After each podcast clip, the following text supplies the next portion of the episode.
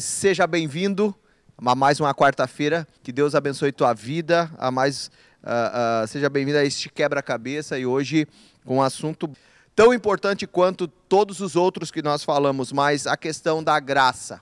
É possível perder a graça? Então nós vamos falar sobre isso hoje.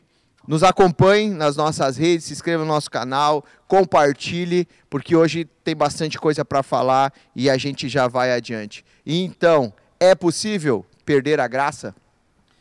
Sabe que eu, uh, eu tenho um pensamento em relação a, a perder. perder. Eu já contei para vocês aqui num dos programas, quando nós falamos a respeito do perdão, que eu perdi um filho. Meu filho faleceu, né? Uh, fazem 18 anos já que meu filho faleceu. E eu entrei numa luta muito grande com Deus em relação a em relação ao falecimento do meu filho. E essa luta foi por que, que eu perdi o meu filho. Eu perguntava isso para Deus. Por que, que eu perdi o meu filho? É, para vocês entenderem, assim, lá na mesma época que o meu filho faleceu, uma mulher em São Paulo havia uh, jogado o filho dela no Tietê, lá no rio Tietê. E eu falei até isso para Deus, pastor Jeff. Por que isso? Por que, que eu perdi o meu filho? Quando Deus tratou comigo isso, ele perguntou para mim uh, a seguinte frase: Tu sabe onde teu filho está? E eu respondi que sabia. Tu tem esperança de encontrar o teu filho? Sim, eu tenho esperança de encontrar o meu filho. Então ele falou para mim: então para de falar que tu perdeu o teu filho. Porque algo que nós sabemos aonde está e algo que nós temos esperança de encontrar não está perdido. Eu perco algo que eu não sei onde está e que eu não sei e que eu não tenho mais esperança de encontrar. Então a pergunta é possível perder a graça? Eu, é possível perder a salvação? É possível perder a graça? Eu diria assim: eu sei onde a graça está. É possível eu chegar nela. Então eu diria que perder a graça quem sabe jogar fora a graça e a salvação, em vez de perder, né? Eu estou só botando lenha na fogueira. Tiago.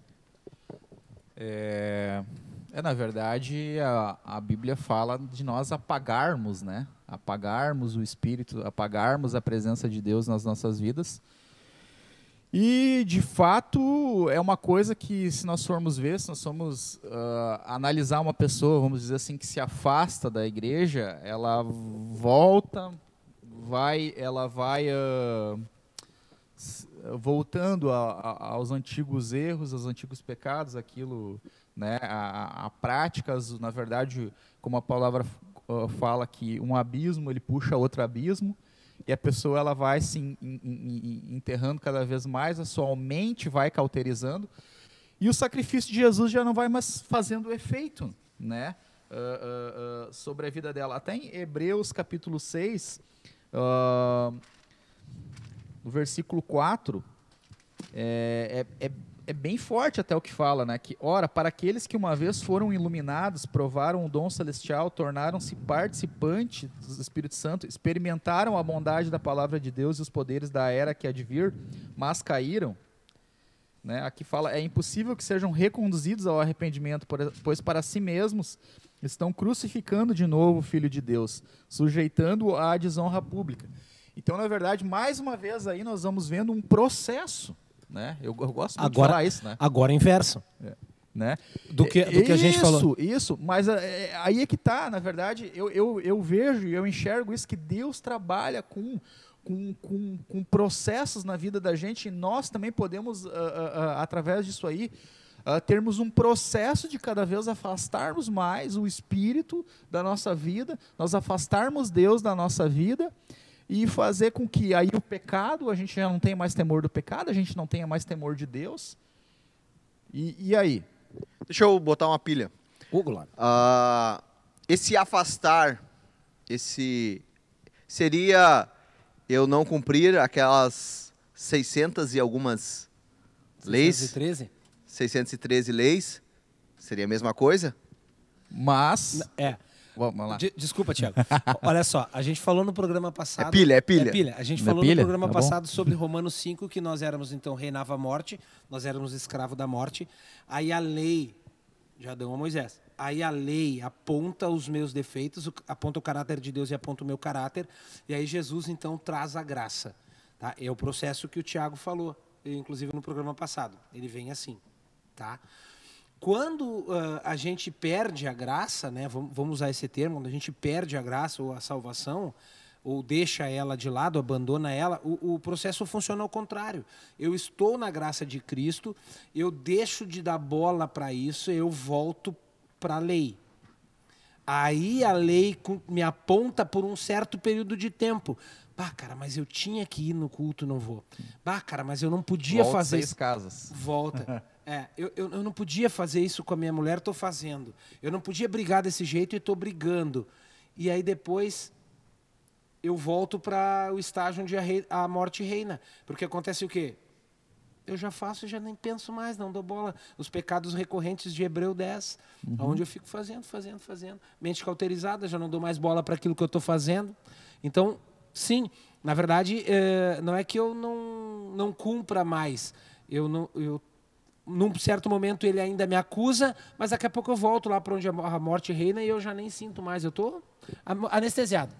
Mas Jesus re- re- ah, resumiu em dois, né? Todas essas 613 leis, né? Resumiu em dois. Tu pode cumprir, né? Amar a Deus sobre todas as coisas e ao próximo como a ti mesmo. Então, na verdade, se eu amo a Deus acima de todas as coisas, eu vou eu vou levar a minha mente cativa aos pensamentos de Cristo e vou pensar se aquilo que eu estou fazendo eu estou agradando a Deus, né? Eu estou ah, ficando mais próximo cada vez dele ou não, né? E aí nós temos a, a- questão da, nó- nós podemos dizer também a questão da graça que ah na lei era o troço era mais punk, né? Agora super, né? Superabundou a graça. Daí a gente faz aquele paralelo onde antes na lei eu não podia adulterar, agora se eu se eu olhar para uma mulher com Pensando desejo, bobagem. com pensando bobagem, eu já adulterei no meu coração, né? Onde antes eu ah, ah, eu podia, eu não podia prestar falso juramento contra o meu irmão, agora eu não posso nem julgar ele, né? Claro que aí, eu, eu não aí- pu- eu não podia matar, hoje eu É. já não posso. Porque ele fala, se tu fala raca pro teu irmão, né? É. Não posso nem chamar o cara de o idiota. cara chamar de cara de idiota. É, o, o, né, Jesus falava assim: vocês ouviram que falava a lei, né? Ame seu irmão e odeie, né? o- Odeie seu inimigo. Hoje eu te digo: ame seu inimigo e ore por ele. Cara, é mais difícil. E é por isso que nós, e é mais difícil, é por isso que nós precisamos da graça, porque sem a graça nós não conseguimos, cara. E a graça, ela pode, agora, em um exemplo muito prático. A graça é, é um presente, a gente falou no programa passado, aquele presente que nós não merecemos. Essa. ima- Imagine ganhar um, um carro de alguém. Ah, do nada apareceu lá em casa, se alguém quiser, tiver essa, esse desejo no coração, o portão está aberto. E- mas chegar lá e entregar um carro para mim. Ah, é automático eu ter aquele senso de responsabilidade, bah, de agradar aquela pessoa, porque eu, eu nem pedi, eu não merecia aquele presente, mas ele me entregou um carro. É. Ele me deu um carro. Isso. Então eu vou querer agradar sempre Isso. aquela pessoa. Eu não vou querer magoá-la, eu vou, a hora que eu puder, eu vou dar algo para ela e tal. É. Eu tô falando de algo material.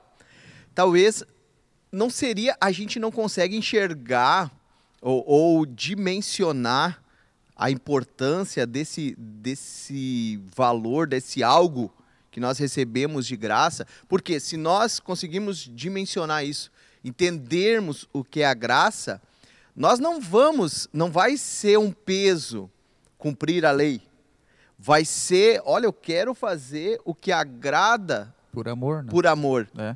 Por, por, ah, ah, não, por- eu sei que eu não merecia, não vai ser por merecimento, mas eu quero agradar aquele que me deu algo que eu não, Na verdade. que eu nem preci, que eu, que eu ah, ah, não tinha como al- alcançar. Na verdade, se, se a gente olhar até no Antigo Testamento, quando Deus deu as leis ali para o povo, ali no livro de Deuteronômio, Deus deu todas aquelas leis, mas ele queria, na verdade, que o povo de Israel cumprisse aquelas leis e fosse diferente por amor a Deus, não somente por temor, mas eles queriam que Deus queria que seu povo fosse um povo santo e que cumprisse aqueles mandamentos por amor a, a, a aquele Deus generoso e bondoso que tinha cuidado deles, dele em tantos aspectos, né?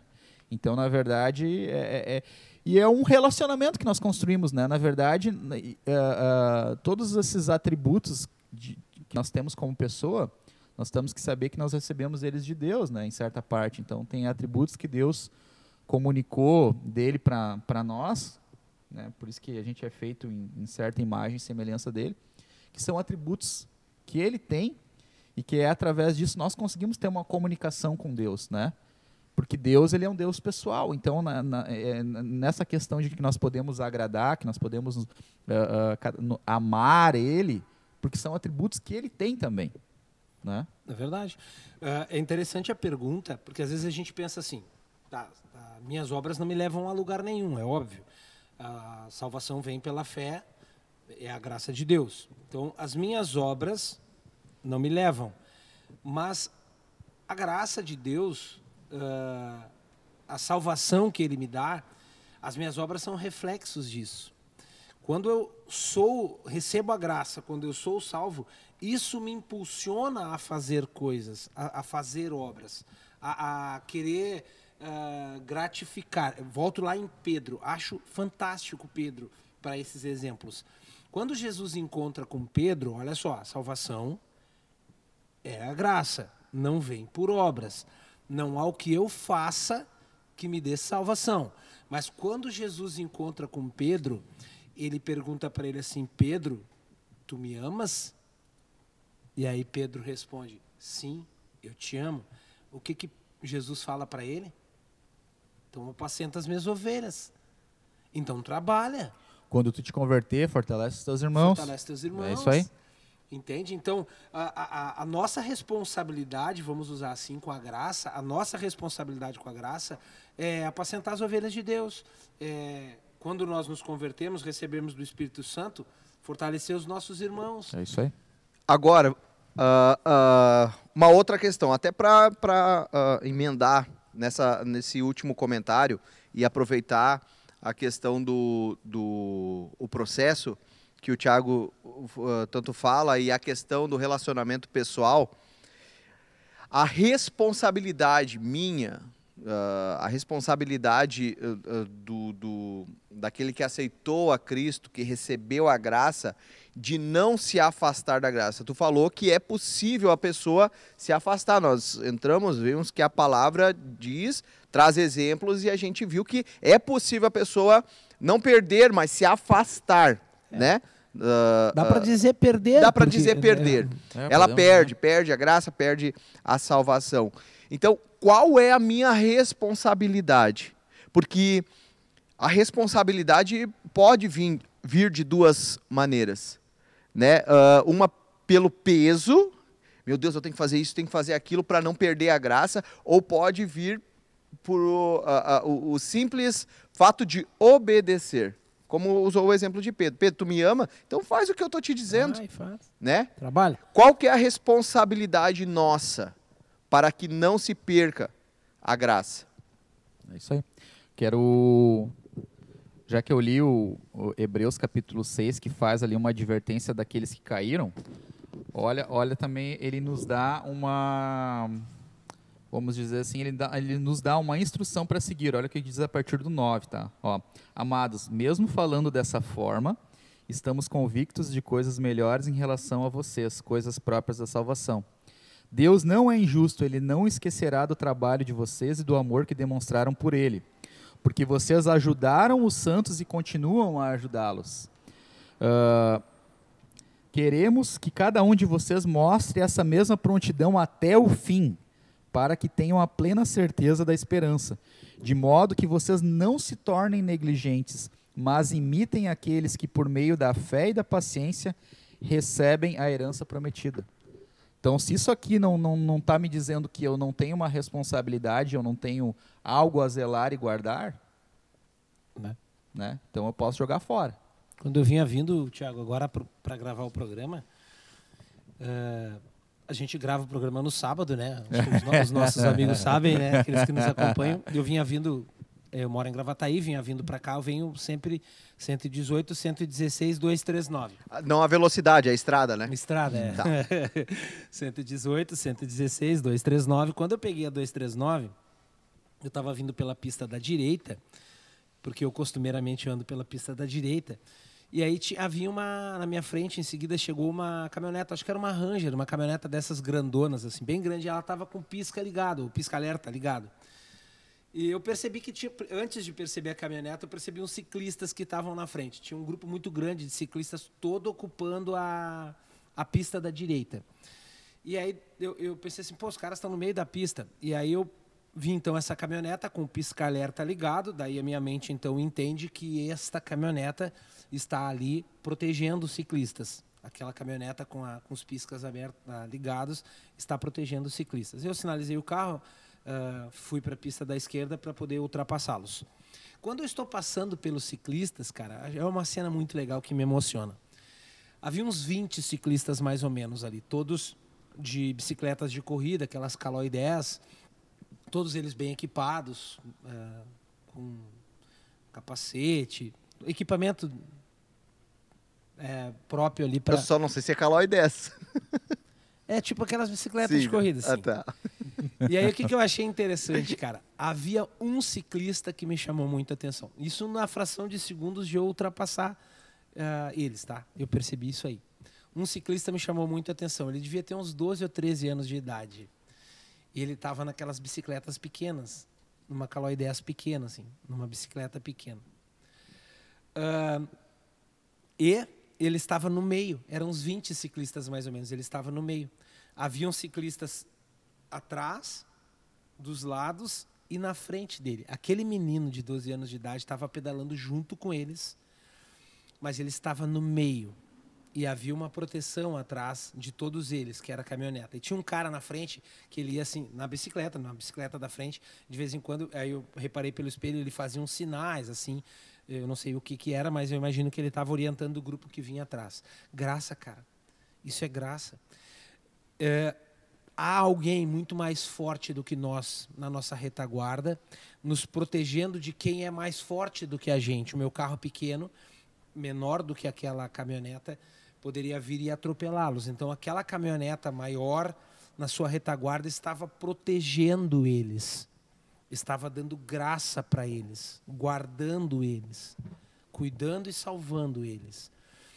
Naquele grupo da frente, onde somos nós, haviam pessoas mais experientes protegendo o menos experiente. Ele estava guardado no meio dos outros. E havia um cabeça ali que estava conduzindo o grupo e ensinando, mostrando para eles, mais para cá, tá, tá, muito demais no meio da pista, vem mais para cá. Então ele apontava para sua direita, como que para o povo mantesse as bicicletas mais para o lado do acostamento. Não tinham como eles andar no acostamento, eram muitos. E o que, que eu percebo isso? Quando a gente recebe da graça de Deus, a gente tem aquela proteção na nossa retaguarda, como era a caminhoneta no exemplo da bicicleta, no exemplo da caminhoneta em relação às bicicletas uh, a gente está ali naquele grupo, a gente tem que fazer a parte da gente. Se aquele piá que estava ali no meio, piá é coisa gaúcha, né? Se aquele piá que estava ali no meio, se ele para de pedalar, a caminhoneta não ia passar por cima dele, óbvio, porque a caminhoneta estava junto. Mas ele ia se desgarrar do grupo, ele ia ficar solitário. Então a gente não pode se desgarrar, a gente precisa ficar pedalando junto. E a nossa responsabilidade em relação à graça é pedalar junto. Entendeu? É eu fazer a minha. Ah, eu tô aqui, então, ah, legal, né? Ó, bacana. Recebi da graça de Deus. Não, vamos pedalar junto. Cumpre a tua parte, segue as tuas regras, ama a Deus sobre todas as coisas, ao teu próximo como a ti mesmo, te empenha no trabalho, te empenha no serviço, obra social, salvação, prega para as pessoas. Essa é a nossa responsabilidade. As próprias disciplinas espirituais. É. Isso, Oração, é jejum. Esse, esse, na verdade, aí entra o que a gente falou antes. Esse é o propósito de cada cristão, né? Às vezes né, a gente. Uh, ah, para que, que Deus me chamou e tal? Cara, Deus te chamou para tu cumprir os mandamentos dele. E outro, para tu guardar a tua fé, cara.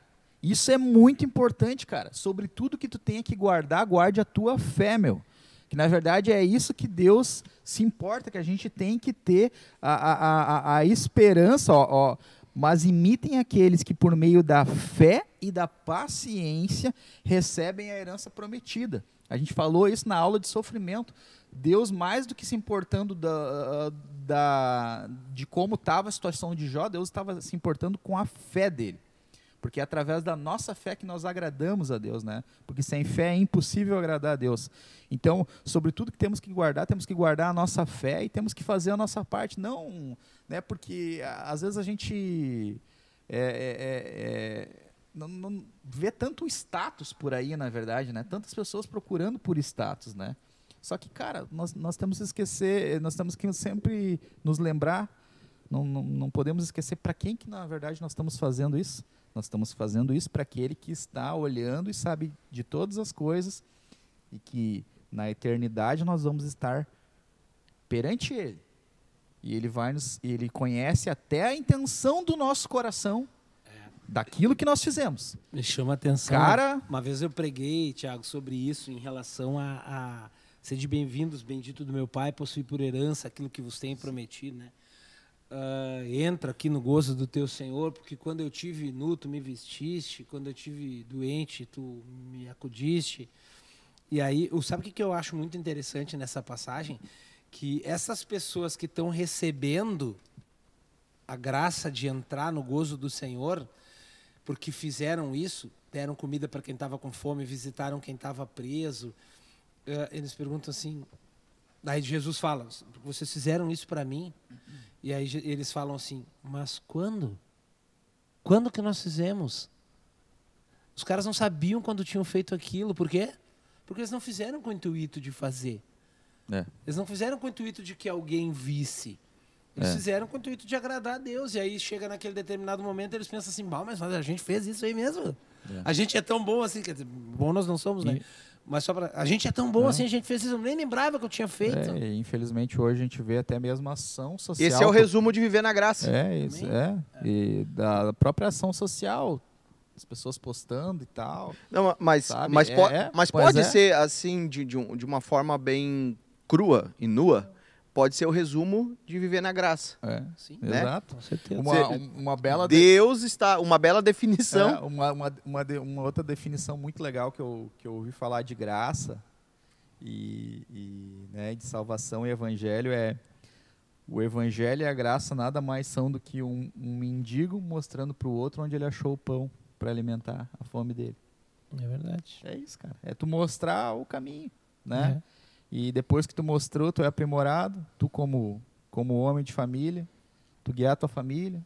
Ou seja, mesmo que nós recebemos a graça, estamos na graça do Senhor, existem responsabilidades. Claro. Não para que a, a, essas obras, essas responsabilidades uh, nos tornem merecedores e nem para que elas nos gloriem, pra, porque nós vamos estar contrário à palavra, como diz lá em Efésios, que, essa, que essas obras não vos gloriem, mas são as responsabilidades por amar a Deus Isso. sobre todas as coisas e amar ao nosso e próximo. e a responsabilidade e, também. E fazer algo Isso. que seja tão natural que a gente nem perceba que nem está fazendo. Que tá fazendo. E a, a, gente tem responsabilidade pelos próprios dons que Deus nos abençoa, né? Os dez talentos, os, os talentos. talentos. Porque uh, eu, eu posso pegar, Deus me deu a graça, tá?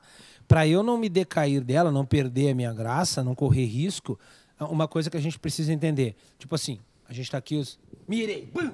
Cara, isso não existe. É. Eu, não, eu, não, vou aqui do nada mirar e te, e te bater. Isso é um processo. Um processo de sair fora. Eu tive processo para chegar, eu tenho processo para sair fora. As coisas vão acontecendo devagarinho e aí chega naquele momento da explosão. Tá? A gente está indo para o nosso final e a gente sempre costuma, no nosso final, uh, uh, também dar uma palavra né? Trazer uma palavra não só uh, esclarecer a luz da, da palavra, mas dar uma palavra de ânimo. E eu vou insistir na questão do processo. A gente falou sobre um caminho e um caminho reverso, um caminho de ida e um caminho de volta. Para quem hoje pensa assim, meu Deus, até talvez possa causar um temor assim, nossa, eu estou fazendo parece esse caminho regresso. O que eu fazia para Deus hoje eu não faço mais O que eu falava de Deus, hoje eu não falo mais. Meu Deus, será que eu estou abandonando a graça? Será que eu estou deixando de lado? Ou eu estou escolhendo, priorizando coisas que não são de Deus, priorizando, priorizando coisas que não são pela graça, né? Uh, uh, abandonando as coisas de Deus. Meu Deus, e agora o que eu posso fazer? Qual o conselho que você, cada um de vocês, e até finalizando já, concluindo o programa de hoje, qual conselho que vocês uh, podem dar para aqueles que hoje, ah, depois dessa, dessa, dessa palavra, dessa explicação, possa pensar assim, meu Deus, eu estou, acho que no meio do caminho regresso. Eu estou voltando ao invés de avançar. Não sei, qualquer um de vocês aí podem passar as últimas considerações aí e trazer esse, esse ânimo aí para quem está nos ouvindo. Eu vou fechar com Hebreus 10, tá? porque eu sempre gosto, acho muito legal da Bíblia também que a Bíblia ela, ela mostra o problema, mas ela sempre mostra a solução, né? Então nós estamos nós vemos na mesma carta de Hebreus Deus mostrando estamos falando de Hebreus bastante hoje, né? Então, mas mesmo em Hebreus que a gente vê ali várias situações que ocorrem da pessoa se desviar e tal, mas ela ela ela, ela mostra o caminho também, né? Então eu gostaria de fechar a minha parte aqui em Hebreus 10, a partir do versículo 19, que é um apelo à perseverança. Portanto, irmãos, temos plena confiança para entrar no lugar santíssimo pelo sangue de Jesus, por um novo e vivo caminho que ele nos abriu por meio do véu, isto é, do seu corpo. Temos, pois, um grande sacerdote sobre a casa de Deus. Assim, aproximemo-nos de Deus com um coração sincero e com plena convicção de fé, tendo os corações aspergidos para nos purificar de uma consciência culpada e os nossos corpos lavados com água pura. Apeguemo-nos com firmeza à esperança que professamos, pois aquele que prometeu é fiel. E consideremos uns aos outros para nos incentivarmos ao amor e às boas obras. Não deixemos de reunir-nos como igreja, segundo o costume de alguns, mas procuremos encorajar-nos uns aos outros, ainda mais quando vocês veem que se aproxima o dia.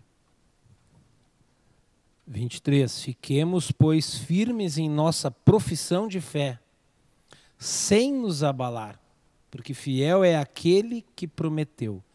E depois o 35: Não lanceis fora a vossa confiança, a qual tem uma grande recompensa, porque necessitais de paciência, para que depois de haveres feito a vontade de Deus, alcanceis a promessa.